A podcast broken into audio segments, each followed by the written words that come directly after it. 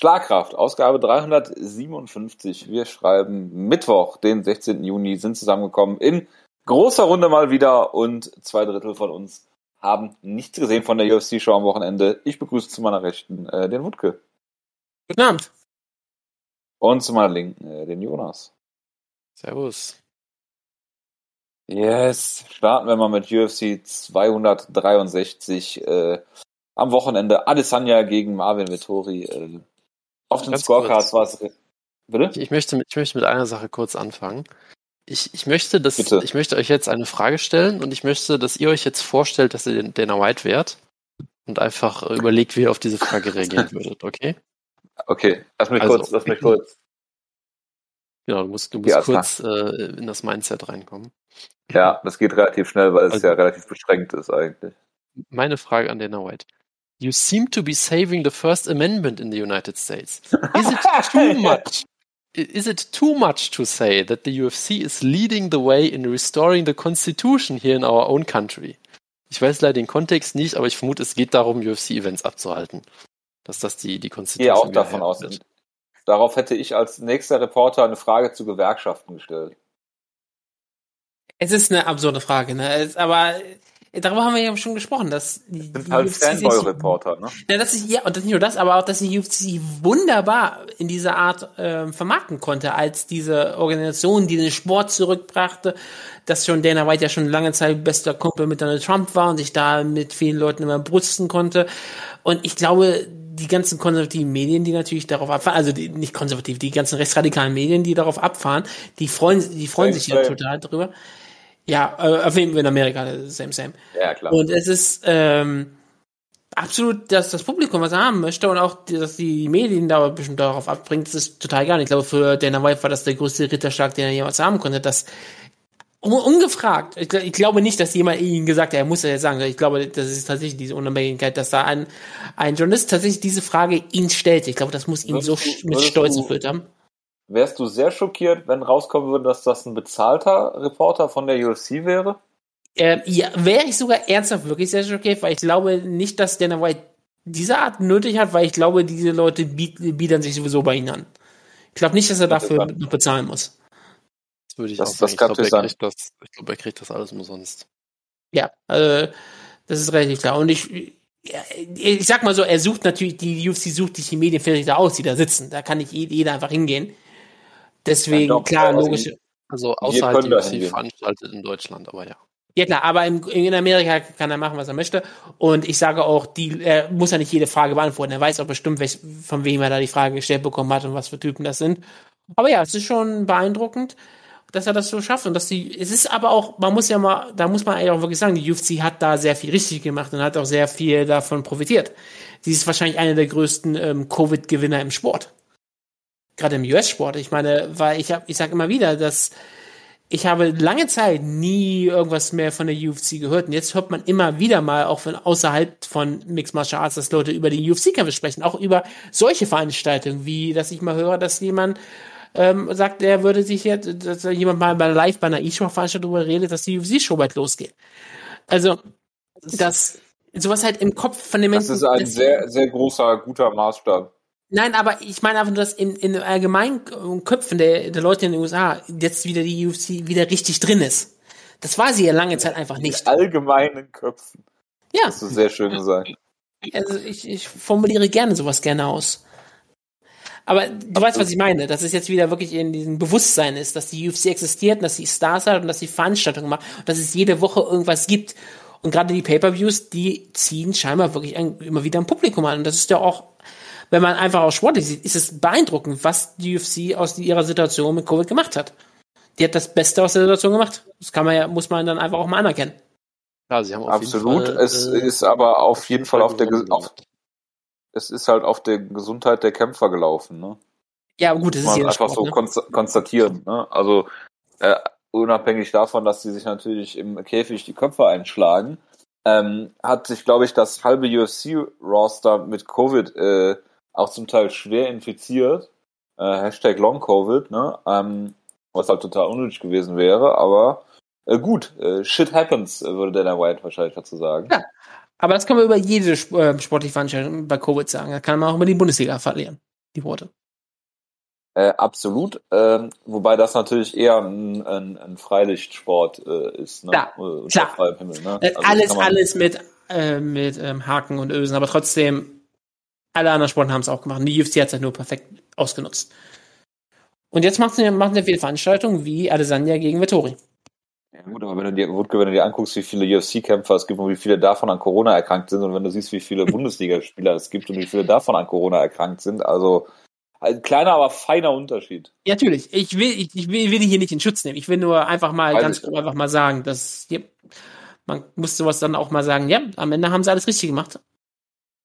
Für ihre, für ihre Ideen. Ich- Ob das nun, ob man das nur alles gutheißen will, das will ich ja gar nicht, sondern ich möchte einfach nur aus der UFC hier sagen, klar, kann verstehen, warum die alle jetzt so glücklich sind. Yes. Dann, äh, Jonas, äh, Main Event. Israel Adesanya gegen Marvin Vettori. Ist es so einseitig gewesen, wie die Scorecards das hier hergeben? Naja, also wenn du Marvin Vettori fragst und Kämpfer, die mit ihm zusammen trainieren, dann hat er den Kampf klar gewonnen. Und Okay. ich sehe erstmal nicht, warum die lügen sollten. Also von daher äh, denke ich, dass der Kampf durchaus sehr kontrovers war. Ähm, nein, aber es ist, ähm, es war ein, es war ein merkwürdiger Kampf auf jeden Fall. Sagen wir es mal so. Es war ein, ja, irgendwie frustrierender Kampf, muss ich sagen, weil letztendlich hat äh, Adesanya ihn klar gewonnen, ohne dass er jetzt komplett brilliert hat. Es war jetzt halt, es gab halt kein Finish. Klar, Vittori ist hart am Nehmen. Adesanya hat das gut runtergespult, hat sehr schöne Leckkicks gezeigt, die natürlich niemals gecheckt wurden. Ähm, Das, warum auch? wie, wie man das halt üblich von ihm sieht. Ne? Er ist sehr gut darin, äh, Leute so ein bisschen kommen zu lassen und sich und die dann auszukontern. Und wenn sie halt mal gerade nicht äh, Druck machen, dann deckt er sie halt mit, mit Leckkicks ein und, und auch einigen anderen Kicks. Ähm, das macht er sehr gut. Ähm, gleichzeitig muss man sagen, Vittoria hat auch echt ziemlich blöd gekämpft. Also muss man ehrlich Ja? gesagt sagen. Ja, also es war, es war auf jeden Fall ein Genuss. Das Unterhaltsamste am Kampf war auf jeden Fall die Ringpause, wo dann äh, Marvin Vittori die ganze Zeit angeschrien wurde von, ähm, oh Gott, wie heißt der denn jetzt nochmal, der, der eine Muay Thai Coach, dieser brasilianische, von, von Dos Anjos und Co., der sehr bekannte, der im dessen Ähm, Rafael Cordero. Genau, wo ihn dann Rafael Cordero die ganze Zeit anschreit, du hast diese Runde verloren, er hat viel mehr gelernt, du hast nichts gemacht. Und dann Vettori in der Ringpause mit seinem Coach anfängt zu diskutieren und zu sagen, nein, ich habe die Runde ja gewonnen. Das war so Also, das also das-. Das ganze Team bis auf Rafael Cordero denken, dass, dass er den Kampf äh, äh, gewonnen hat. Nein, also Cordero hat ihm erklärt, du machst zu wenig, du bist zu passiv, du verlierst diese Runden und dann hat Vettori angefangen, mit ihm darüber zu diskutieren. Das verstehe ich, aber du hast gesagt, alle, Ja, ja. alle in, in seinem Team haben gedacht, dass er den Kampf gewonnen hat, also außer Cordero dann. Ja, ich weiß nicht, was ich, ich weiß nicht mehr genau, was die anderen Trainer gesagt haben. Bei Cordero war es halt sehr deutlich. Aber ähm, ja, gut, man weiß natürlich auch nie, ob er das wirklich denkt oder ob da, ob man einfach so ein bisschen sich selbst belügen muss, wenn man auch im Käfig steht und so, keine Ahnung. Ähm, aber äh, es war halt so ein Kampf, der auf der einen Seite sehr, sehr eindeutig war. Ihm wurde halt furchtbar das, das Bein kaputt getreten. Er hat jetzt auch eigentlich kaum Offensivaktionen landen können, so richtig. Äh, gleichzeitig gab es halt immer noch ein paar Szenen, wo dann Alessandro doch ein bisschen schlecht aussah. Also generell hat er sich viel zu häufig am Käfig stellen lassen. Ja, dann hat er sich halt einfach dahingestellt mit dem Rücken an den Käfig und Vittori hat das gemacht, was MMA-Kämpfer immer machen, nämlich versucht zum Körper, äh, zum Kopf zu schlagen, was dann ist er natürlich locker ausweichen kann und Vittori ist halt leider nie auf die Idee gekommen, Bodyshots zu probieren und hat dann halt Double Legs gegen den Käfig versucht, wo halt Alessandro die äh, Er hatte locker- 6,5 Minuten Gro- Ground Control, habe ich gehört. Ja, also wie gesagt, äh, es gab, es gab die Situation, aber der Großteil des Kampfes war halt, äh, Vittori versucht äh, ein bisschen zu pressern, wird die ganze Zeit geleckkickt. Irgendwann stellt er Adesanya im Käfig, schwingt dann äh, auf den Kopf, Adesanya weicht allem locker aus, dann versucht Vittori einen Double Leg, Adesanya blockt ihn locker und weiter geht's. So. Das war das, was in großen Teilen passiert ist. Er hat in der ersten Runde hat er einmal einen, einen äh, Tritt abgefangen und ihn dann auch am Boden zu Boden genommen und kontrolliert. Ähm, und ich glaube auch ein, zwei andere Takedowns hatten mal Erfolg. Also es sind immer noch Sachen, wo man sagt, okay, Vittori ist, ist ähm, ja äh, starker Kämpfer natürlich auch äh, ph- physisch äh, von der Physik her äh, gut, aber äh, trotzdem, wo man sagen, okay, war jetzt auch nicht einwandfrei die Takedown-Defense von Adesanya. Er wurde einmal fast submitted, weil er einfach seinen, seinen Rücken aufgegeben hat und dann aus einem Rear Naked Choke sich rausgedreht hat. Also auch da, es gab durchaus Situationen, wo man denkt, okay, das könnten Kämpfer eigentlich auch ausnutzen gegen Adesanya, ja. Wenn sie ihn am Käfig stellen können, dann halt Bodyshots probieren. weil den Körper kannst du halt nicht äh, wegrotieren oder so, so einfach wie du es mit dem Kopf machen, machen kannst, ja. Äh, oder ihn am, dann am Boden eben doch kontrollieren. Also von daher, es war jetzt halt auch nicht, äh, es war jetzt halt, sag ich mal, wie man auf Englisch so schön sagt, so workmanlike. Ja, also er hat, wie gesagt, klar gewonnen gegen einen Vittoria, der ja auf jeden Fall auch, äh, auch äh, ein, ein, ein guter Kämpfer ist oder auch ein sehr guter. Äh, von daher kann man ihm da keinen Vorwurf draus machen, aber brilliert hat er eben auch nicht. Und Vittori ist halt schon durch, ja, sag ich mal, sehr große Einfallslosigkeit aufgefallen hier. Von daher, es war halt ein solider Sieg. Ähm, danach hat er halt den Kampf seinem einen Teamkollegen gewidmet, der irgendwie äh, scheinbar irgendwo auf offener Straße hinterrücks zusammengeschlagen wurde und dann gestorben ist oder sowas und hat dann halt einen Kampf gegen, gegen den, den einzigartigen Roger Whittaker gefordert in, äh, in Australien, glaube ich. Ähm, und ja, soweit, äh, soweit so gut. Das klingt großartig. Ähm, yes. Wer ist denn jetzt der legitime Nummer 1 Herausforderer für Israel Adesanya? Naja, der legitime Nummer 1 Herausforderer ist der gleiche wie vor dem Kampf, nämlich Whittaker wäre es auch, auch vorher schon gewesen. Ach ja, Whittaker, Sorry, Sorry, ich hab dir gar nicht den, zugehört. Den Kampf wird es jetzt sicherlich auch geben. Nur ist doch das einzig Sinnvolle, weil äh, ich meine, klar, er wurde ausgenockt von Adesanya, ja hat da sicherlich auch etwas zu wild gekämpft, hat sich da auch von Alessandra so, so in so einen Kampfstil so reinlocken lassen, den er quasi nicht gewinnen konnte dann. Aber gleichzeitig war trotzdem noch ein guter Kampf. Ähm, und Whittaker ist halt wieder so ein Kampf wie gegen äh, Yolo Romero führt. Und ich meine, Whittaker ist halt jemand, dem traue ich auch zu, dass er aus dem Kampf lernt. Ja, Vittori hat es irgendwie nicht geschafft. Das wäre auch ein Rematch für ihn. Aber Whittaker traue ich das jetzt zu und ich meine, die Siegesserie, die er seitdem wieder hatte, ist halt auch wieder sehr beeindruckend. Also er hat halt auch die besten Siege wieder im Middleweight hinter Adesanya. Von daher gibt's halt nur eine Möglichkeit. Und sonst ist halt wirklich auch nichts mehr da. Ähm, glaubst du, dass ähm, Israel Adesanya einen Run im Middleweight hinlegen kann, wie damals Anderson Silver? Kommt halt immer darauf an, äh, ob er das will, sage ich mal. Ne? Also ich, ich würde sagen, Middleweight hatte eigentlich so eine, eine hohe Phase so ein bisschen hinter sich, wo du sagst, okay, du hast jetzt hier Whiteman gehabt, dann hattest du ähm, Luke Rockhold, Yolo Romero, danach Whittaker, also du hattest wirklich so eine Zeit, wo äh, Was ist wirklich, mit Michael äh, Bisping? Ja, Michael Bisping, okay, das, das war dann äh, ein kleiner Ausrutscher. Aber du Und hattest GSP halt schon, zwischendurch? Schon, schon so eine Phase, wo Middleweight äh, so in der Top 5, damals mit Jacare auch noch, als er noch richtig in Form war und so, also der ich, hat aber den Titel halt, gewonnen, oder?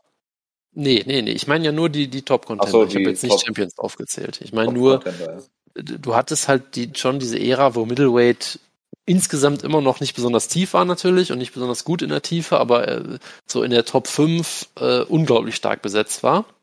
Und ich glaube, aus der Ära bist du jetzt eigentlich auch wieder ein bisschen raus. Ja, weil ich meine, du hast jetzt immer noch Paulo Costa auf der 2 und Jared Cannonier auf Platz 3. Also ist jetzt auch ja, okay, Bitte aber was? jetzt auch nicht, nicht großartig.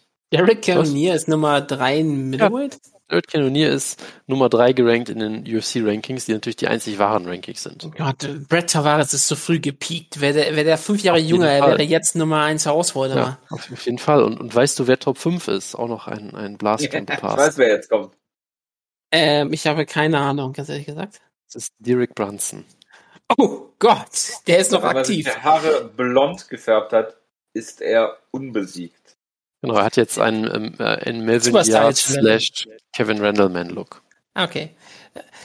Irgendwie, aus irgendeinem Grund hätte ich gedacht, dass er um einiges älter ist, aber er ist gerade mal 37, das ist ja eigentlich noch, noch, nicht, noch nicht mal wirklich so alt. Das Heavyweight gehen? Ja, wir können höher gehen, aber ich hätte, ich, ich hätte wirklich nicht erwartet. Nein, ich meine aber ins Light Heavyweight. Wenn er ich meine, wenn, das Ding ist halt, wenn du das jetzt anguckst, ne, äh, Nummer 1 Herausforderer Whittaker hat Adesanya schon besiegt, Nummer 2 Costa hat er besiegt, Nummer 4 Vittori hat er besiegt, Nummer 5 Brunson hat er besiegt. Also da ist halt auch nicht mehr so viel. Nummer 9 Gestelem hat er besiegt. Also, Gibt es ähm, irgendwelche ähm, interessanten Talente, die irgendwie nachkommen, wo du sagst, die sind in den Top 10, Top 15, ja, also, irgendwelche jüngeren Alter? Ich, ich sag mal so, Jared Cannonier war vor einem Jahr ein interessantes Talent, weil er halt runtergegangen ist aus dem Light Heavyweight, aber der ist halt auch 38 oder so. Ja, meine ich ja, deswegen kannte ich ihn ähm, ja auch. Edmund Shabazian gibt's halt noch, aber der ist deutlich zu jung. Der hatte auch zwei Kämpfer am Stück verloren, der ähm, von Ronda Rousey gemanagte Kämpfer. Genau. Ähm, ansonsten nicht wirklich, nein. Brett Tavares ist auf der 15, also für ihn ist auch noch nicht zu spät. Der kann auch noch mal angreifen. Also auf 8 kommt er auf jeden Fall noch mal hoch. Ja, ich schaue gerade auf so viele Kämpfer, die Leute, Rekorde ich ist hab- doch wirklich nichts. hab doch, ich habe doch, ihr habt, ihr habt doch hier die Klima Rankings. Also, wir haben Kevin Holland, der jetzt, glaube ich, einen Kampf verloren hat. Ne? Yep, Ja, ja, der, ich hab, mehrere, mehrere. den habe ich auch Stück, gefunden. Ja. Er hatte ja Brandon fünf Siege Allen letztes haben wir noch. Jahr und ja. Brandon Allen, ja, wer kennt ihn nicht? Jake Hermanson, Phil Horst, Derek Brunson. Wir reden hier nicht über Giga Musasi. Ja, also ähm, der, der fehlt natürlich auch noch. Äh, Uriah Hall haben wir dann noch da, Sean Strickland, Ja, den wollte ich gerade nennen. Akmedov, John Salter und der Koreaner Yun Yong Park, äh, Jonas. Ja, Damit also von daher, wenn Adesanya im Middleweight bleiben will, dann kann er das machen. Also wie gesagt, Gastelum sehe ich weiterhin auch schon eine Gefahr im Rematch. Da weiß ich jetzt nicht unbedingt. Klar würde ich Adesanya favorisieren müssen nach dem ersten Kampf, aber das würde ich jetzt nicht als als ähm, als Kann man- sicheren Sieg äh, bucken. Aber wenn er den besiegt, dann ist halt wirklich nichts mehr da. Kann man ähm, Uriah Hall als Title Contender aufbauen? Er hat äh, ohne einen Schlag zu landen einen Kampf gewonnen. Ja, super. Er hat auch Anderson Silver besiegt. Das kann, das kann man sicherlich vermarkten und man kann ihn, man kann ihn als ähnli- ähnlichen und unterhaltsamen Kämpfer wie Adesanya vermarkten, so den Proto-Adesanya, als er noch bei TAF war, kann man ihn vermarkten. Ich bin, das, das geht ganz sicher, bin ich mir ziemlich sicher. Das, äh, ja, da muss man nur dich in der Marketing äh, Kreativitätsabteilung. Aber haben, das, das Promo. geht doch von ganz allein. Ich meine, er hat vier Siege in Folge. Also bitte, das, das ist doch ganz klar. Er hat doch so, ähm, er ist auch bestimmt, irgendwo ist auch ein großer Sieg, aber bestimmt irgendwie. Er hat mal Georg Musashi besiegt. Christoph Jotko. Antonio Carlos Jr. Also, ja, er- ich meine, alle anderen großen Namen hat er verloren, wie Paulo Costa, Diego Bronson, Robert Whittaker, Rafael Natal. Ja. Also, Weil er hat ja. ein großer Name. Ich, ich mache ihn als Witz, weil wir haben ihn ja früher gerne über ihn geredet. Das ist äh, richtig. Über Gut. Nadal. Jonas, Hashtag Yay Flyweights. Äh, Bre äh, Brandon Moreno gegen Davison äh, Figueredo.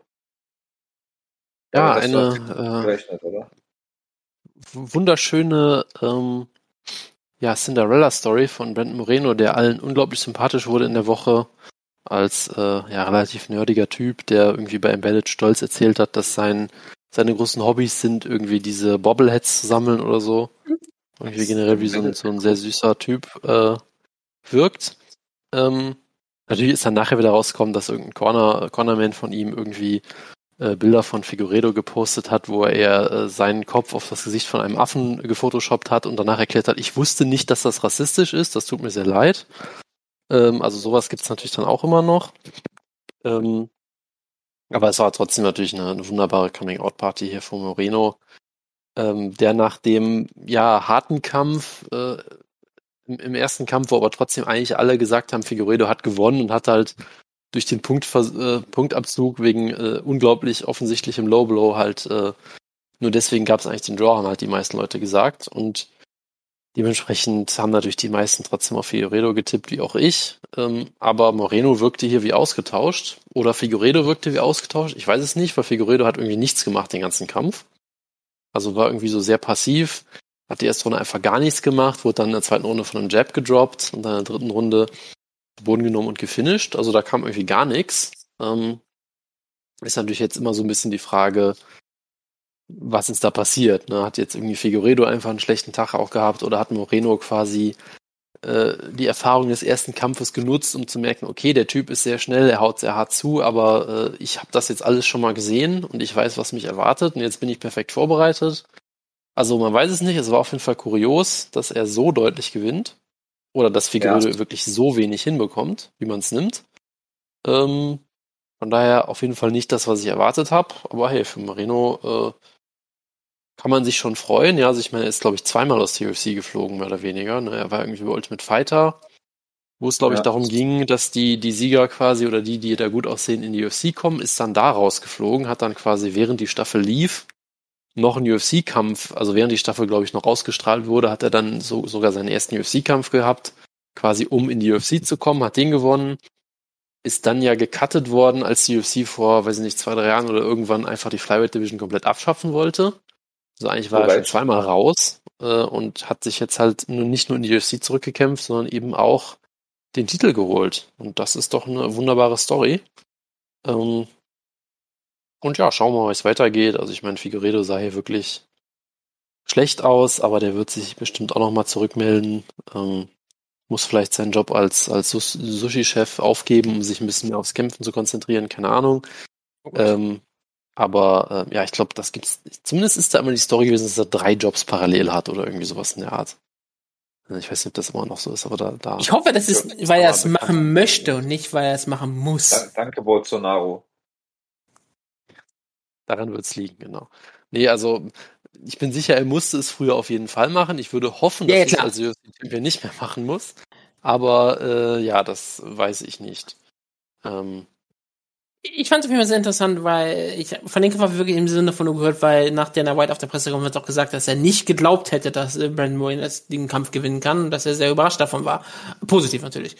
Und das finde ich auch mal interessant, dass so mal so eine Aussage mal so kommt. Also es ist auch eine gute, gute Hype-Sache, dass man ihn sagt, er ist der überraschende Champion, aber wenn er dann auch so sympathisch rüberkommt, wie du gesagt hast, bis auf jetzt vielleicht Cornermans und das manchmal kannst du auch für diese Leute dann auch manchmal nichts tun. Das kommt ja ein bisschen drauf an äh, ist es ja eine gute Sache. Er ist auch äh, Mexikaner, ne? Oder amerikanisch-Mexikaner ja. oder was, irgendwie sowas.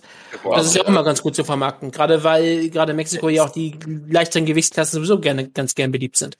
Ich meine, wir können uns einfach, glaube ich, festlegen und sagen, er ist der neue Cain Velasquez, das ist ja eh klar. Ah, absolut. Ja? Er ist ein Baby, er ist nur, Mexican, der, nur, dass er wirklich... Born UFC Champ, haben sie gesagt, ne? Da musste ich mich ja wundern, weil Cain Velasquez dachte, ich ist doch der First Mexican Born UFC Champ. Ja gut, der war halt Mexican American. Salinas, äh, Kalifornien. Ja. Weißt du nicht mehr diese, diese Clips, wo dann Ken Velasquez ganz am Anfang, äh, als sie ihn so gepusht haben, damit dann Spanisch gesprochen hat und irgendwie alle gemerkt haben, oh, das kann Plö Plötzlich Spanisch, ja. Ja, genau. Hat sogar also doch, er hätte mal Spanisch mit Cristiano Ronaldo gewählt. Ich bin mir sicher, sie haben sich über Coca-Cola ausgetauscht. da gab es diesen Clip, ja genau. Ach ja, herrlich. Diese, ja, diese wunderschöne Fotoshoot damals, stimmt. Ähm, und deren Frauen. Ja, das kann ich, kann ich jetzt mal eine Frage stellen äh, für, den nächsten, für den nächsten Kampf. Hat denn endlich Leon Edwards seinen Signature-Win bekommen? Das ist eine sehr gute Frage, weil ich glaube, wir haben beim letzten Mal darüber geredet, dass es ein undankbares Matchup für ihn ist. Und ich ja, würde einfach mal sagen, ähm, schlechter hätte der Kampf nicht laufen können für Leon Edwards, in, in einem Sieg zumindest. Klar, hätte verlieren können, ja. aber in einem Sieg hätte es wirklich kaum schlechter laufen können. Ist er eingift? Äh, ja, stopp, aber das liegt ja nicht an Leon Edwards. Das kann man sehen, wie man will. Aber da, ja, komm, das liegt an dem Kack-Narrativ, dass Nate Diaz den Kampf fast gewonnen hätte, auch wenn er bis auf eine Aktion, äh, den, also ohne das sehen habe, aber bis auf eine Aktion äh, äh, nichts zustande bekommen hat in dem Kampf. Ja, natürlich, aber das Narrativ ist halt das, was zählt am Ende, leider. So ist es halt. Ja, aber das liegt ja nicht an Leon Edwards ist ja egal, an wem es liegt, aber es ist halt so. Darum geht's mir erstmal. Woran es liegt, das, das werden wir gleich noch besprechen. Ich habe eine Frage. Ähm, ja. Ich habe nämlich nur ein einziges GIF und das war nämlich, wie glaube irgendwie Nate Diaz mal wieder so tut, als würde ihm die Schläge nicht wehtun, als würde sich ein bisschen über den Leon etwas lustig machen da, wie man es halt so tut. War das auch Teil des Narrativs, dass äh, Nate Diaz immer mal wieder gerne mal ähm, rumgeklaunt und rumgetrollt hat und Leon etwas auf nicht die beste Reaktion gefunden hat? Selbstverständlich, ja. Also fangen wir von vorne an. Äh, Leon Edwards hat diesen Kampf für 24 Minuten komplett dominiert. Ja. Ähm, er hat auch hier wieder sehr viele Leckkicks gelandet, auf die natürlich ein Diaz-Bruder noch nie eine Antwort hatte. Äh, ich glaube, die Antwort von Nate Diaz war einfach, ihm den Rücken zuzudrehen und da zu stehen und zu sagen, ja komm, tritt mich doch. Und dann hat Leon Edwards ihm mindestens einmal auch wirklich in den Arsch getreten. Ähm, also, wenn du dich erinnerst an diese Szene von Anderson Silver gegen Nick Diaz, wo sich Nick Diaz irgendwann einfach hinlegt, was, was zumindest lustig war. Ja, das war großartig. Das hat, das hat Nate Diaz die ersten zwei Runden eigentlich durchgehend gemacht. Solche, solche Aktionen. Also, es war wirklich so, als hätte er gar nicht kämpfen wollen. So, es wirkte wirklich so. Es ist halt dieser Diaz, Diaz Machismo so ein bisschen. Der funktioniert halt eigentlich auch nur, wenn du auch ein paar Schläge landest und nicht einfach nur verprügelt wirst, aber gut. ähm, Ah, Jonas, dann, ich dachte, das wäre auch hier Diaz 1-2-5 der Plan gewesen. Das, also dazu hat er in den ersten zwei Runden auf jeden Fall zu wenig gemacht, aber gut. Also es lief halt, wie man es erwarten konnte. Ja, Edwards ist natürlich in jedem Bereich eigentlich besser, hat ihn outstriked, gerade mit den Legkicks. Ähm, hat ihn auch im Clinch ab und an mal kontrolliert, aber das hat jetzt nicht so sehr stattgefunden. Hat ihn jedes Mal zu Boden genommen, wenn er wollte. Hat ihn auch ein bisschen mal in der Backmount kontrolliert und so. Hat da eigentlich auch äh, klar dominiert. Dann irgendwann in der, ich weiß nicht, dritten Runde oder so, hat er mal ein Elbow gelandet. Hat natürlich Ned Diaz wieder angefangen, aus 17 Wunden im Gesicht zu bluten. das ist halt für so, einen, für so einen Kampf gehört.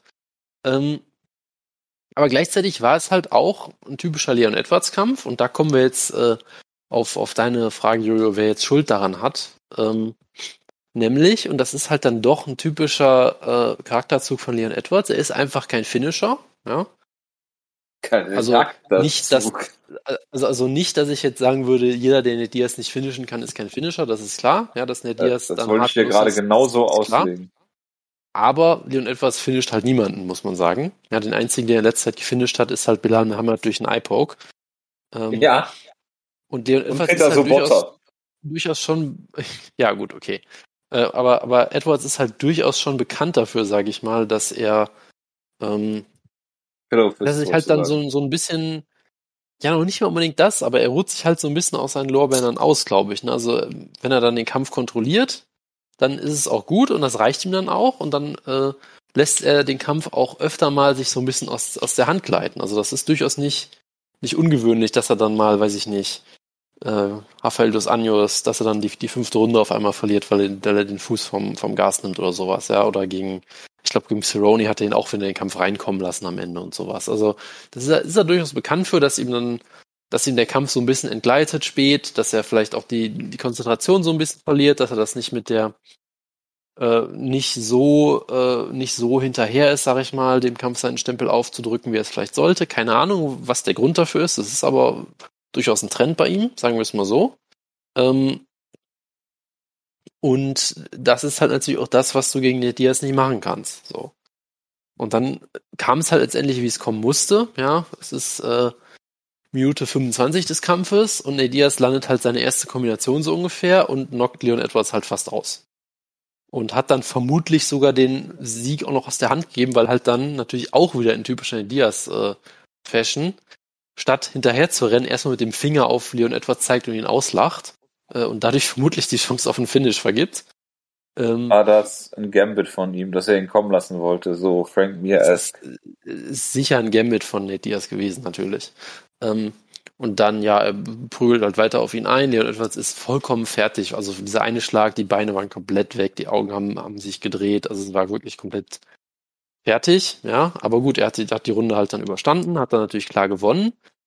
Ähm, aber trotzdem ist es halt, wie gesagt, eigentlich der schlechteste, der schlechtmöglichste Sieg, den er haben konnte, ja, weil wir haben alle gesagt, es ist ein Pflichtsieg, sage ich mal, ja.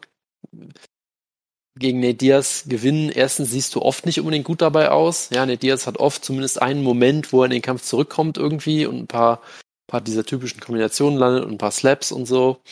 Und das ist halt alles, woran sich die Leute erinnern. Wenn Nate Diaz 24 Minuten verprügelt wird, interessiert auch irgendwie niemanden. Das erwartest du halt.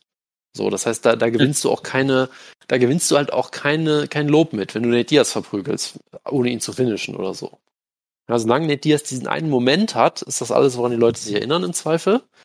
Ähm, und dann, dass Nate Diaz diesen Moment auch noch in der letzten Minute hat, ist halt noch schlimmer. Ja, wenn er den, wenn er in der ersten, in der ersten Runde Leon etwas So wie angeklingelt hätte. Carlos Condit in der vierten Runde gegen GSP. Genau, aber ich meine, wenn er Leon Edwards in der ersten Runde angeklingelt hätte und danach kämpft sich Edwards zurück, verliert die erste Runde, gewinnt die nächsten vier, okay, ja, die Diaz-Fans hätten sicherlich auch wieder was, was drüber zu reden gehabt, Ein, aber ist zwei, egal. Aber so, dass er halt wirklich äh, von der Ringglocke gerettet wird, ist halt das Allerschlimmste, ja. Weil dann kommen natürlich wieder diese ganzen Narrative raus, ja, wenn das jetzt ein echter Kampf ohne Runden gewesen wäre und dieses ganze Zeug halt, ne? Und In Japan, letztendlich ohne Runden, hat, ohne Gewichtsklassen. letztendlich hat Leon Edwards natürlich zumindest seinen Sieg. Er hat zumindest auf einem Pay-Per-View gekämpft, den hoffentlich auch einige Leute gesehen haben, gegen einen Gegner, den viele Leute kennen. Ist natürlich immer noch gut, Nate Diaz zu besiegen. Aber die Art und Weise ist halt wirklich eigentlich eine Katastrophe, weil äh, es wird sich halt jeder nur dran erinnern, dass er fast ausgenockt wurde von Nate Diaz. Ähm, und natürlich, Nate Diaz sieht sich weiter selber als unbesiegt, weil er hat ja den härtesten Schlag des Kampfes gelandet und damit automatisch gewonnen. Hm. Äh, also von daher. Äh, Erstmal, ja. ja, so gesehen alles halt irgendwie ein bisschen unglücklich gelaufen, aber naja, gut, so ist es. Wie Halt. sagt man schon, moralischer Sieg von Nate Diaz. Äh, äh, Im Prinzip ist es Schalke 04 äh, der UFC. Wann hatte mal Schalke einen moralischen Sieg in letzter Saison? Meister, Meister der Herzen.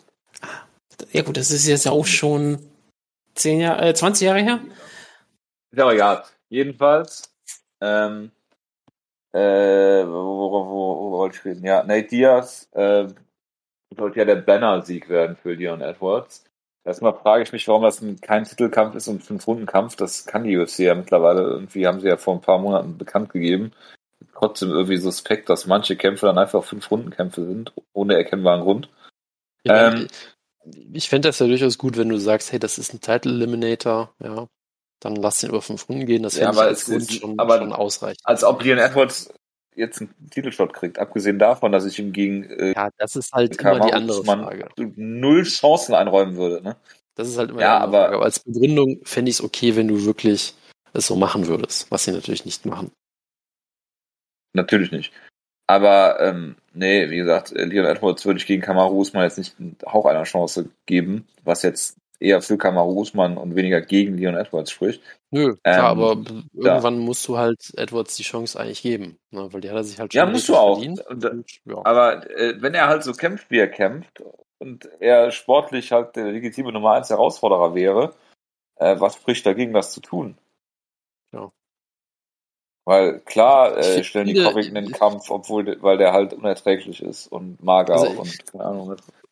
Weißt du, ich finde, ich, ich, ich, ich habe gehört, dass Jorge Masvidal die L- Lektionen aus dem zweiten Kampf gezogen hat. Ich finde, man sollte ihm noch eine dritte Chance geben. Ich finde das nur fair. Ja, man könnte mal Masvidal gegen Edwards stellen. Ja, oder halt so. Na gut. Weil das, ja, ich bin mir übrigens sicher, dass wenn man das machen würde, der Kampf genauso laufen würde wie jetzt. Dass äh, äh, Masvidal von Edwards verprügelt wird, einen Schlag landet und äh, ja, darüber alle Leute reden. das kann durchaus gut sein. Weißt du übrigens, wer gegen Nate Diaz kämpfen möchte? Ich habe es irgendwo gelesen. Ähm, Es ist Damien Meyer, der, Genau. äh, glaube ich, äh, der wieder verloren hat und jetzt wohl seinen, seinen allerletzten Kampf äh, haben will, wenn ich das richtig verstanden habe. Ähm, das war jetzt, glaube ich, jetzt war es, glaube ich, der letzte Kampf seines Vertrags. Er hat gegen Bilal Mohammed hier verloren äh, per Decision, was wirklich zeigt, dass Bilal Mohammed, glaube ich, der schlechteste, sehr gute Kämpfer, äh, der, der schlechteste Finisher ist unter den sehr guten Welterweight-Kämpfern. Ja, wenn Leon Edwards dann der zweitschlechteste ist. Ähm, aber nun gut. Der Meyer hat natürlich auch eine wunderbare Karriere gehabt. Ähm, den Sport auf jeden Fall auch geprägt, uns viele tolle Momente bereitet. Zum Beispiel, wie er das Blut aus Rick Storys äh, Nase hat explodieren lassen und all solche wunderbaren Szenen. Ja, der, Ja, äh, der, der, der Suplex damals gegen Chelson äh, Das war großartig, Triangle ja. rein und so weiter. Also Damien Meyer Den Kampf gegen Anderson Silva in Abu Dhabi. Absolut, ja, also Da- Damien Meyer auf jeden Fall ein Kämpfer, der auch immer sehr sympathisch wirkt und, und auch sehr intelligent und äh, generell Wenn- Sachen, wenn man- die- wenn man, äh, Andreas- sind. Kranjotakis hier äh, mit dem Voodoo-Gedanken äh, zitieren darf. Genau. Nee, also äh, das, das kann man natürlich noch mal kurz erwähnen. Äh, ansonsten muss ich natürlich fragen, habt ihr etwas von diesem Pay-Per-View-Opener gesehen? Ja. Äh, bei diesem Kampf überhaupt gar nichts. Ich habe nur gesehen, dass Paul Craig und äh, Jamahal Hill die ganze Zeit danach gefeiert haben wie die Bescheuerten. Es ist zumindest schön, weil irgendwie gab es vorher auch sehr viel Beef aus irgendwelchen Gründen. Äh, ich muss einfach sagen, Paul Craig, ich, ich finde Paul Craig ja irgendwie schon großartig, weil er ist so ein ja fast schon Hideo Tokoro-esker Kämpfer irgendwie. Er hat einen Stil, der eigentlich nicht funktionieren kann. Ja, Wieso? Der Ja, ist ein Light Heavyweight. Natürlich funktioniert der Stil. ja aber er ist halt unglaublich eindimensional. Er ist ein relativ furchtbarer Striker. Ähm, und er hat halt den Kampf gewonnen, den er Guard, er hat halt Half Guard gepullt. Er, er hat, hat nicht ganz Mount gepullt, das war jetzt kein Lava Johnson, aber er hat Half Guard gepullt, ja. Ja, das reicht Ähm, und er ist halt eigentlich unglaublich eindimensional, aber in dem, was er macht, halt auch extrem gut. Ja, er ist ein sehr gefährlicher Grappler, hat dann sofort, äh, er, dass das würde dich freuen, Wutke, er hat den Frank Mir Lock probiert, falls du Oh. noch weißt, was das ist. Was war denn nochmal der Frank Mirlock? Wo du einfach so den, Ah. den, äh, den Arm greifst und in der geschlossenen Guard und dann jemand quasi versuchst, den Arm äh, so zu verdrehen, dass, dass du ihm ihn brichst. Ah, wo du einfach nur so tust, als wenn du das Submission an, ansetzen würdest. Äh, ja, irgendwie so. Aber ja, das ist, ist, ist auf jeden Fall ein Traumhaft. Hat dann das natürlich ähm, genutzt, um in den Omoplata zu wechseln. Also auch, auch Jojo wäre hier sehr, sehr glücklich gewesen. Großartig. Ich glaube, ich muss Ähm. mir die Finishing-Sequenz nochmal angucken. Dann ist halt Hill rausgekommen, ist einfach sofort wieder mit ihm zu Boden gegangen. Und dann gab's halt diese wunderschöne Armbar, also wirklich eine, eine sehr schöne und schnelle Transition. Ähm, hab übrigens noch mal ein Bild von dem, von dem Mirlock hier geschickt, ähm, wo er damit P.T. Williams mit Submitted hat. Wer, wer wird's vergessen? Oh Gott. Ähm, und ja, und dann hat halt äh, Hill gedacht, ich muss hier nicht tappen, ich komme da schon raus. Und das war Was soll eine, passieren? Eine schlechte Idee, würde ich sagen. Also im Nachhinein wissen wir jetzt wohl, dass ihm nicht der Arm gebrochen wurde, sondern nur der Ellbogen komplett äh, ausgekugelt oder was auch immer. Ähm, aber ja, es war, es war extrem Und dann hat er getappt? Ah, nee, hat er nicht. Na- Pussy. Nee, hat, also, genau, er ist halt ein wahrer Kämpfer und hat nicht getappt. Ähm, Nein, aber ähm, du konntest wirklich sehen, dass Paul Craig dann mit dem Ref anfängt zu reden und kurz aufhört. Ja, und der Ref guckt kurz und denkt reinzugehen, aber er sieht keinen Tap und geht dann wieder raus. Ähm, und dann hört halt Paul Craig, lässt diese Armbar los, weil der Arm ist halt durch, da kannst du auch nicht mehr dran ziehen, dann bi- biegt er sie einfach wie eine weiche Nudel so. Ähm, und geht dann in einen Pasta. Triangle. Äh, und er, er macht dann einen Triangle und schlägt dann halt mit, mit der Faust äh, oder mit den Ellbogen weiter auf, auf Hill ein. Und der Arm von ihm ist einfach so mitgewippt immer mit diesen Schlägen, weil er einfach keine Kontrolle mehr über diesen Arm hatte, weil er halt komplett wie eine weiche Nudel sich bewegt hat. Und ja, dann hat der Ref Eine weiche Nudel für den Ausdruck. ja, keine Ahnung, wie soll ich das sonst nennen? Was Äh, weiß ich denn? Es war eine der groteskesten Szenen, die ich seit langer Zeit gesehen habe. Dann wurde der Kampf endlich gestoppt. Ja. Dann hat Paul Craig eine Promo in seinem wunderbaren schottischen Akzent gehalten. Ich habe kein einziges Wort verstanden. Es war absolut großartig. Also es war, es war ein Traum. Es klingt, es klingt wirklich traumhaft. Ja, und danach haben sie zusammen Party gemacht. Also von daher gab es auch noch ein Happy End. Ja. Äh, Hill hat nicht den Arm komplett gebrochen, sondern er konnte wieder eingerenkt werden. Und dann haben sie danach Hill- äh, sich schon betrunken. Hill hat ihn zu, ihm, ihm zu seinem äh, Black Belt, den er bekommen hat, äh, gratuliert. Ist doch alles wunderbar. Absolute Feel-Good-Story. Genau. Yes. Müssen wir über irgendwas von der von den Prelims äh, reden? Also ich habe tatsächlich nichts gesehen. Ähm, Das ist gut. davon. Man, man sollte zwei Sachen nur erwähnen. Äh, der Kampf zwischen Brad Riddell und äh, Nick Heinz ehemaligen oder Ja. plant ehemaligem Schwieger. Nee, nee, Moment, nicht Schwiegersohn. Ähm, was ist Äh, Wort? Schwager. Schwager, genau. Ähm, äh, Judoba, der war wohl sehr unterhaltsam. Ich habe, wie gesagt, die Prelims nicht geguckt. Ähm, und Lauren Murphy hat. Calderwood besiegt in einem scheinbar umstrittenen, äh, scheinbar umstrittenen Decision. Und wird dann eine Split Decision. Äh, genau, das war war eine Split Decision. Das hast du gut erkannt. Ähm, und wird dann vermutlich den nächsten Title-Shot kriegen und äh, hoffnungslos äh, verlieren gegen Shevchenko. Jonas, ich habe eine ich Frage an dich. Ja, bitte. Hier sind ja absolut zwei Kämpfe über fünf Runden gegangen.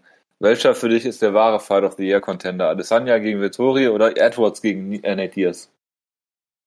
Sie waren beide äh, trotz der Länge über fünf Runden, was natürlich immer eine gute Sache ist, ja, äh, beide äh, extrem weit davon entfernt, äh, Fight of the Year Contender zu sein. Bitte?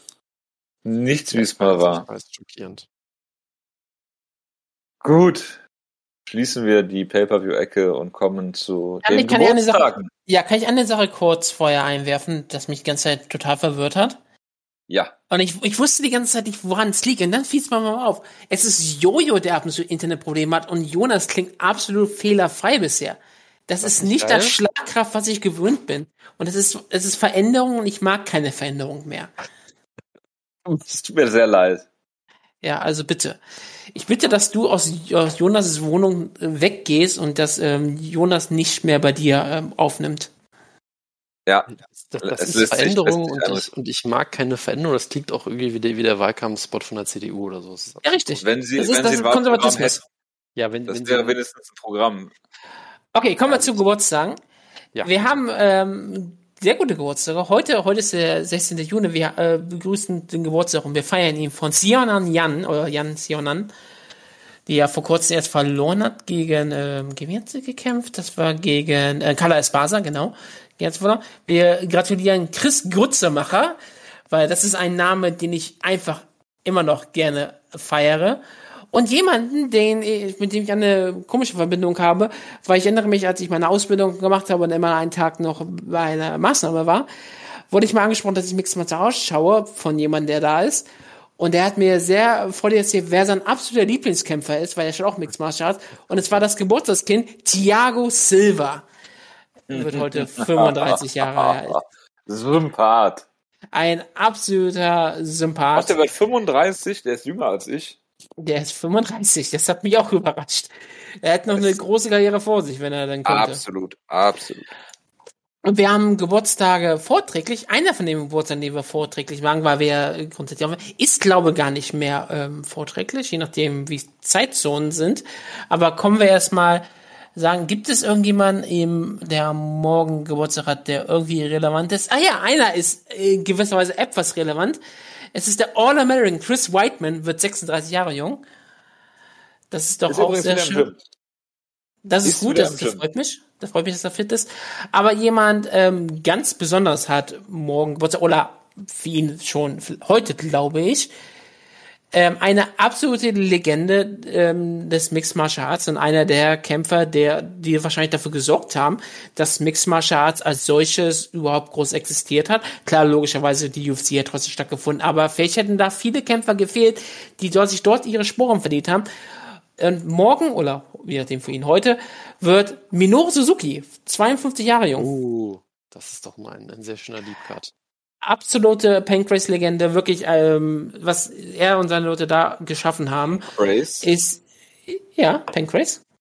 Ach, Pancrase. Ich habe Pancrase verstanden. Nein, ein Pancrase geschaffen haben, ist, glaube ich, ähm, um, unbeschreitend eine der wichtigsten Mixed Martial Arts Organisationen, die es jemals gab, weil damals gab es den Begriff Mixed Martial Arts noch nicht mal. Und ähm, was sie geschaffen haben, was sie ähm, aufgebaut haben, was für Kämpfer daraus gekommen sind, die gerade die UFC in der Anfangszeit absolut getragen haben. Also Leute wie Ken Shamrock, natürlich auch Frank Shamrock später, Basruten, Leuten, die ähm, Woher wusste ich, dass, dass du irgendwo den Bogen spannen wirst? ja, aber das sind, das sind halt unglaublich wichtige Kämpfer. Die UFC hätte 100% auch ohne Pancrase stattgefunden. Da gibt es gar keinen Zweifel dran, weil da äh, Mixed Martial Arts gab es auch in den USA auch schon in ganz wenigen Orten, der Hook und Shoot und solche Veranstaltungen. Aber es war natürlich, ähm, dass jemand die Gracies herausfordern konnte, was den, was den ganzen ähm, Spaß für die Amerikaner brachte. Denn Gracie war ja selbst für sich selber nicht der große Hype, aber es war jemand wie Ken Shamrock, an den sie glauben konnten, dass der, der, der Amerikaner sein kann, der ähm, die Gracies besiegt. Und der war ein Pancrase-Schüler. Und deswegen Minoru Suzuki immer noch ähm, ähm, immer noch Ja. ein Wrestler aktuell hat vor kurzem gegen irgendein 18-jähriges Mädchen äh, gewrestelt. Weil das ist, was Minoru Suzuki tut. Hat in einer Minute gewonnen oder so. Weil das ist Minoru Suzuki. Äh, wie gesagt, ich, äh, großartiger Mann, äh, die beste Auftrittshymne, die es gibt. Die äh, Kämpfer, äh, die Wrestlerin äh, heißt nämlich Tomoka Inaba. Ich möchte ihren Namen wenigstens erwähnen. Es scheint auch irgendwie so eine äh, Submission-Show, so eine, eine Grappling-Show für halt äh, weibliche Kämpferin. Also ist auch eine schöne Sache. Und ja, ich wollte nur mal sagen, Minoru Suzuki ähm, kann man wirklich abfeiern. 52 Jahre jung und immer noch, immer noch aktiv, immer noch absolut ähm, großartig, absolute Legende. Alles Gute zum Geburtstag. Wo wir gerade bei Legenden sind, äh, News-Ecke. Kendall Randleman wird in die UFC Hall of Fame aufgenommen, sagt äh, Mark Coleman. Bitte. Genau, ich, finde es, ich, ich finde es auch sehr schön, dass er den Hashtag Pride dabei verwendet, was dann äh, Twitter etwas falsch interpretiert und denkt, es wäre ein äh, Tweet zum Pride Month, aber ist ja auch sehr schön. Nein, nein, das ist richtig. Das ist absolut, darauf kann man Okay. auch stolz sein. Okay, gut. Ja, doch, so. das war sicher mal Intention, da hast du recht. ja klar, Mark Coleman ist äh, bestimmt eine großartige Ellie. Er schreibt doch noch I love you oder sowas, ne? Ja, klar, Großartig. Nein, aber äh, Kevin Randeman verdient ja auch absolut. Ich meine, absolute Gro- Legende des Mixed Martial Arts, großartiger Kämpfer, Pioniersära würde ich mal vermuten, die er bekommt. Die teilen es ja jetzt immer auf. Ich vermute mal, dass er da ganz Vermutlich. gut reinpasst. Ich meine, er könnte auch in die, in die, in die nächste Ära auch noch mal reinkosten. Er ist ja ein bisschen über, übergangsgreifend gewesen. Aber ja, Kevin Randemon, Randemon, wie wir früher immer gerne gesagt haben, ähm, gerne, gerne jemand, den man ähm, in der Hall of Fame sieht, gerade dafür, dass er bekannt dafür ist, dass er mal auf den Kopf geworfen wurde. Dass er auf den Kopf geworfen hat. Ja, das wollte ich rum. so rum Ja. wollte ich sagen. Um, um, um 40 Sekunden später äh, zu tappen. Ja. Aber das äh, ist ja nur eine Randnotiz. Das, das, das macht's ja deswegen auch so legendär. Ja, ist, also ist eigentlich viel besser, als wenn er Fedor einfach ausgenockt hätte. Oder Ja. das Genick gebrochen oder was auch immer. Ja, ich meine, ja, dadurch wird's, dadurch ist es etwas äh, Legendäres, weil ihn nur mit den großartigen, mit einem Burning Hammer zu ausgenocken ist nicht nichts was Besonderes. Aber dass er danach äh, ein paar Sekunden später verliert, mehr oder weniger, das ist das Beeindruckende. Gut, das macht ihm so schnell keiner nach.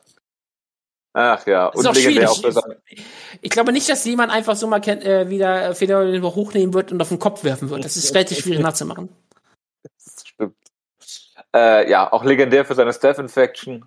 Jonas, Yep. möchtest du dazu was sagen? Ähm, nee, müssen wir, glaube ich, nochmal besprechen, aber man kann das googeln. Ich würde es jetzt Ja. nicht machen, wenn ihr noch was essen wollt, aber äh, ja. Großartig. Ja, Ke- Kevin Randleman, einer der ersten UFC-Champs, glaube ich, ne? Warte, ich, ich sehe gerade noch einen Namen auf der Liste, die morgen Geburtstag haben. Äh, Auch wenn wir über Pride reden, jemand, den, den Jonas vielleicht auch noch was sagt. Ich glaube, er war, ich glaube, er war, war er? Ich glaube, nee, er war nur, er war bei UFC und dann war er ganz häufig bei M, M1, genau deswegen war er. Das ist Andrei Semenov, The White Shark. Absolute Legende des, des alten, der alten Dark Ages, der Frank Shamrock Ära. Er hat mal gegen Ricardo Almeida bei UFC 35 gekämpft. Das sind so Leute. Er hat mal gegen Mike Pyle gekämpft. Das ist ja großartig. Rip Mike Pyle. Finde ich, finde ich großartig. M, M, M1-Legende. Er, war- er war bei Pride Bushido damals. Gegen Dennis Kang hat er verloren. Dennis Kang. Großartige Namen, die du hier droppst. Ja, das sind, das sind, das sind so die äh, Mixed Martial meiner Zeit. Inklusive Luigi, Luigi Fiovante. Ja, klasse. Martin Campman, The Hitman.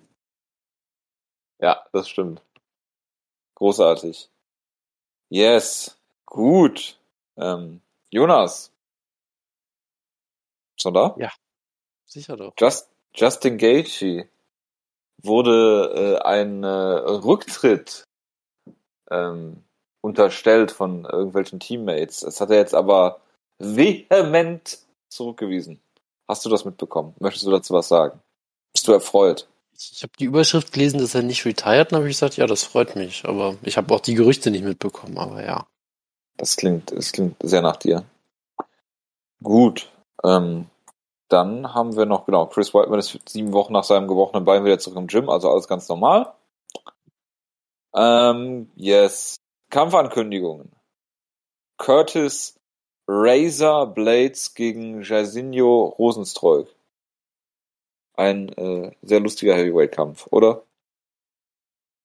Ich meine, es ist absolut ein, ein Top-Contender-Kampf. Äh, ob man sich da jetzt drüber freut, dass es so ist, weiß ich nicht, aber es ist so.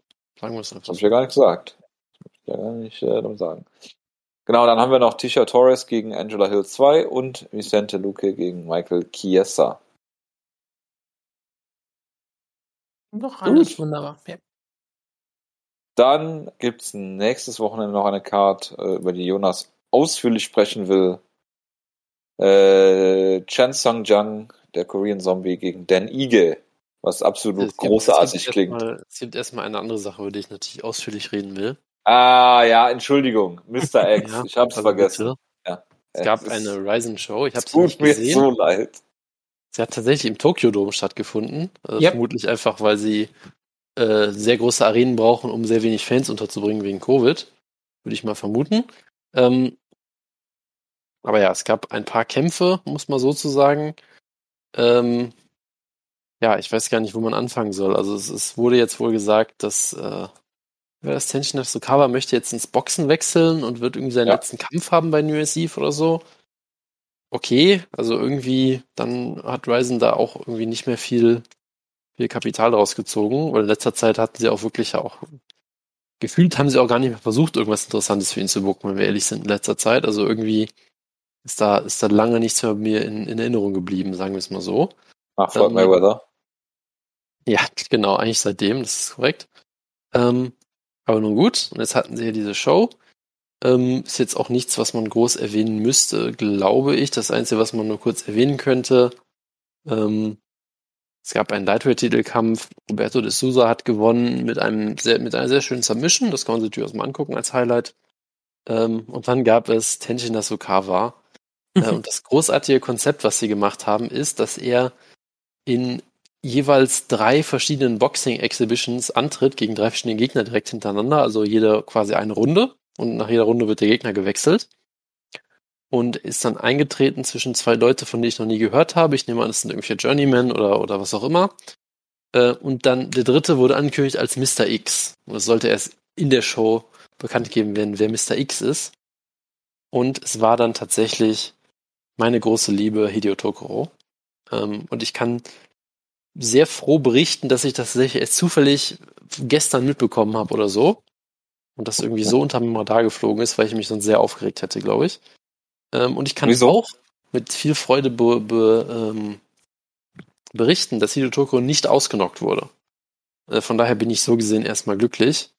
Äh, aber ja, das ist, das ist dann schon halt, ich sag mal, ziemliches Freakshow-Territory. Also ich meine, sie haben ja mal versucht, ihn wirklich als MMA-Kämpfer zu pushen. Der hat wirklich so MMA ähm, in MMA-Transition. Ja, das, Toko das, meinst du jetzt? Nein, Tenshin Nasukawa natürlich. Das Ah, eine Weile Auf irgendeine Form auch Hideo. Ja, auf irgendeine Form sicherlich auch Hideo Toko. Als Grappler. Also.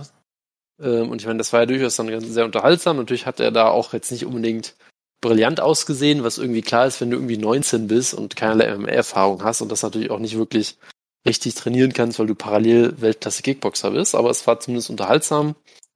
Dann haben sie noch ein paar ähm, solide Kämpfe für ihn auch bei Ryzen äh, gebuckt im ähm, im äh, im, äh, was soll ich jetzt sagen, im Kickboxen, genau, es gab ja mal auch diesen Kampf, den er hatte gegen Kyoji Horiguchi in seinem Exhibition-Bout oder Kickboxing-Bout, wie auch immer. Das war durchaus auch spannend, wo du sagst, wir stellen einfach mal unsere, unsere zwei größten Stars gegeneinander. Ja, und dann kam halt dieser Mayweather-Kampf und dann war es halt irgendwie auch gefühlt vorbei. Und ich habe ehrlich gesagt auch wenig von ihm seitdem, mit, seitdem mitbekommen, weil irgendwie der Hype dann doch so ein bisschen weg war leider. Und ähm, hat dann weiter ein paar Kickboxing-Kämpfe gehabt, auch ein paar bei Ryzen, aber irgendwie haben sie es dann auch gefühlt für mich nicht mehr geschafft, ihn wirklich gut zu vermarkten in Kämpfen, die ich dann auch wirklich sehen will. Sonst war irgendwie immer gefühlt eher äh, Squash-Matches oder, oder halt so eine Freakshow-Geschichte wie jetzt. Und das ist natürlich schon, schon sehr schade, muss man sagen. Aber naja, gut, so, so läuft das halt manchmal. Ja. Genau, das wollte ich an dieser Stelle nochmal erwähnen. Gut. Macht Sinn. Sehr gut. Ja, Jonas, äh, dann mach doch direkt mal weiter mit Dan Eagle gegen äh, äh, Korean Zombie. Genau, dann haben wir nämlich auch direkt die nächste Show, ähm, wo wir, glaube ich, auch wirklich nur über einen Kampf reden müssen. Das ist zumindest der große Bitte. Vorteil. Ähm, Alexei Oleinik gegen Sergej Spivak. okay, okay, sorry, sorry, natürlich zwei Kämpfe, du hast natürlich wie immer recht.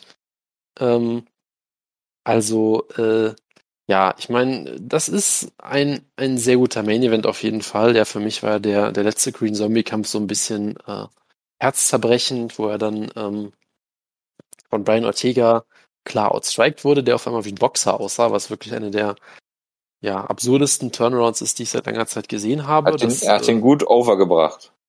ja, auf jeden Fall. Aber ich meine, dass, dass dieser Ortega, der halt so gekämpft hat, als wäre er Hoist Gracie im Jahr 93 oder so gefühlt, ja, äh, immer und sie einfach im Stand hat verprügeln lassen, bis, bis ein Gegner einen Takedown versucht zu machen. Das ist doch großartig, wie damals Ähm, für Doom, als, als er auf einmal äh, Muay Thai äh, äh, clinchen äh, Ja, äh, also ich meine, konnte.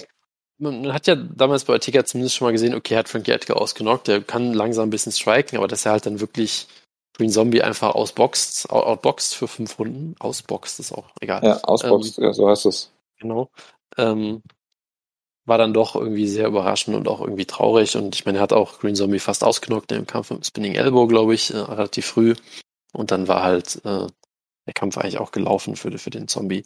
Ähm, aber ja, jetzt haben wir diesen Kampf und das ist wirklich, wirklich schon sehr faszinierend. Also ich meine, der Igel hat sich auch in den letzten Jahren äh, gemacht als, als einer der interessanten neuen Leute, sage ich mal, äh, im, im Featherweight. Ja, ich meine, er hat ähm, für mich ist er so immer in einer, in einer, ähm, in einer Generation so ein bisschen mit Calvin Cater. Cater ist natürlich dann nochmal eine Stufe besser gewesen, hat ja ähm, IG auch besiegt vor kurzem in einem relativ engen Kampf, glaube ich. Äh, aber die, die sind für mich irgendwie so auf einer Wellenlänge so ein bisschen, ja, auch, auch ein sehr guter Striker durchaus. Ähm, vielleicht, ähm, es fehlt noch so der große Sieg auf jeden Fall bei ihm und dann ist halt die Frage, ob, ob es dieser Kampf werden könnte. Äh, ich meine, er hat Edson Barbosa besiegt in einem Kampf, der, glaube ich, auch so ein bisschen umstritten war. Das war, glaube ich, auch Barbosas ähm, Featherweight-Debüt, wo er eh so ein bisschen wackelig aussah. Ähm, hat natürlich Mirsad Bektic äh, besiegt, das größte Ja, Talent, das sagt ja auch nichts mehr aus. je gesehen hat. Ähm, also von daher hat durchaus gute, gute Credentials hier. Hat jetzt Gavin Tucker zuletzt ausgenockt in 20 Sekunden, kann man auch mal machen.